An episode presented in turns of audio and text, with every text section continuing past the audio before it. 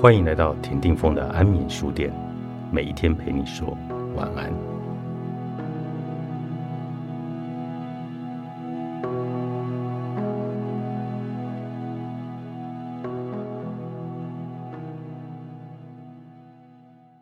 有些孩子带着太多的创伤，在这样的基础上，他们最终成长成为一个有创伤的成年人。就算这些创伤大致上，都被我们控制得很好，不会显露出来。但是，当他们偶尔跑出来的时候，就会使我们做出不成熟的行为。你或许听过“三岁定八十”这句话，这个意思就是童年将成为成年后的人生奠定基础。这个基础至关重要。小时候恢复力很强，就有机会成为一个恢复力强的成年人。遗憾的是，有些人没有机会在童年时发展出足够的恢复力。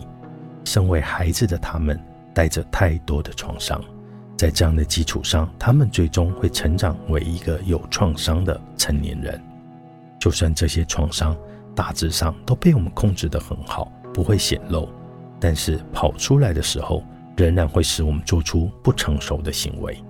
幸好，疗愈这些童年的创伤永远不嫌晚。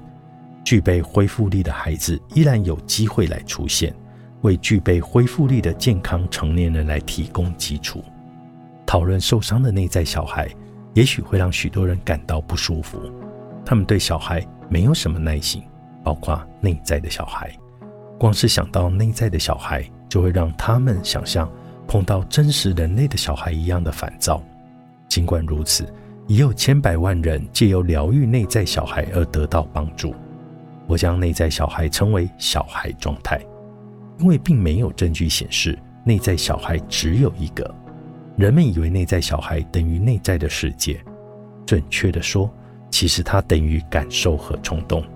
但我们认为这是错的，因为感到悲伤或者生气不一定和内在小孩有关。人类是一种非常复杂的生物，并不是只有一种稳定的人格，我们是由许多的角色来组成的。他们会在不同的时候来发挥作用。我们有各种小孩的状态，每一种状态也各有信念、感受和记忆。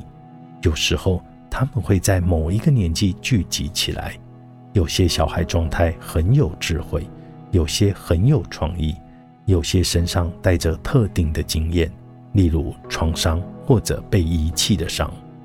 如果我们真心想要了解自己，也想要尽量维持自我的完整，了解各种内在小孩的状态就会很有帮助。疗愈内在小孩的主要方法包括透过引导冥想、印象或者催眠，找到自己的小孩状态，并且与他互动。用童年的旧照片来帮助换回当时的记忆与感受，或者用人偶娃娃、泰迪熊简单的道具帮助了解内在小孩的感受。或是让成年的你练习扮演提供抚育的父母角色，用艺术创作让内在小孩表达自己，尤其是年幼的小孩状态。写信给内在小孩，或让内在小孩写信给自己，作为一种沟通的方式。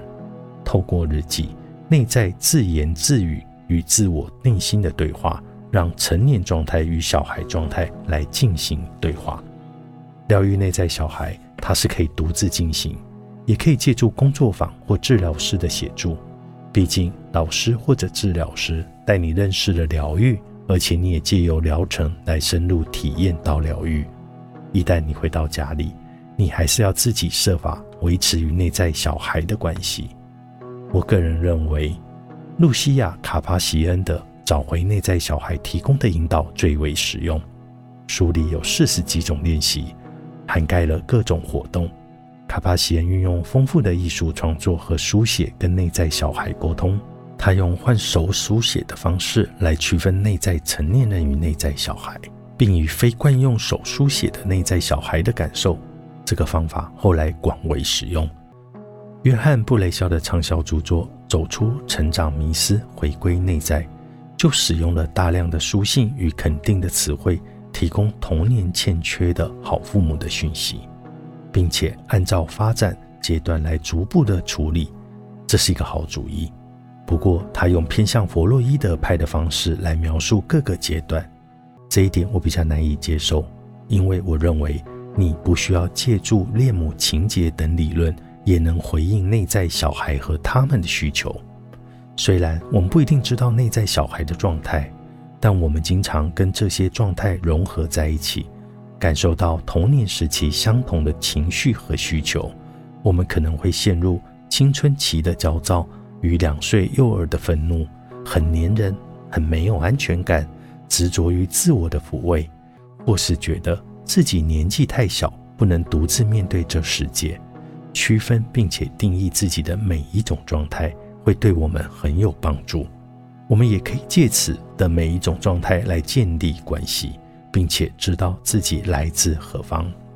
有些人相信，我们的成熟度永远不会超越内在小孩，所以重点是维持内在小孩的快乐和健康。也有人认为，疗愈内在小孩的理想目标是把离散的部分整合起来，凝聚为成年人。我个人没有偏好，这两种想法都很好。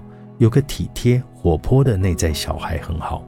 把内在小孩的正面特质凝聚为成年的自我也是非常好。需求获得满足，可以使孩子成长。同样的，满足内在小孩过去未获得的满足需求，便是他们成熟的机会。那些绕着需求团团转的部分，自我也可以慢慢的消散。有些小孩的状态有重要的天赋，这些特质通常会在童年时期遭到抹杀与消失。而现在，我们有办法找回来。欠缺母爱的孩子，你的伤好了吗？作者：杰斯明·里克利，世子文化出版。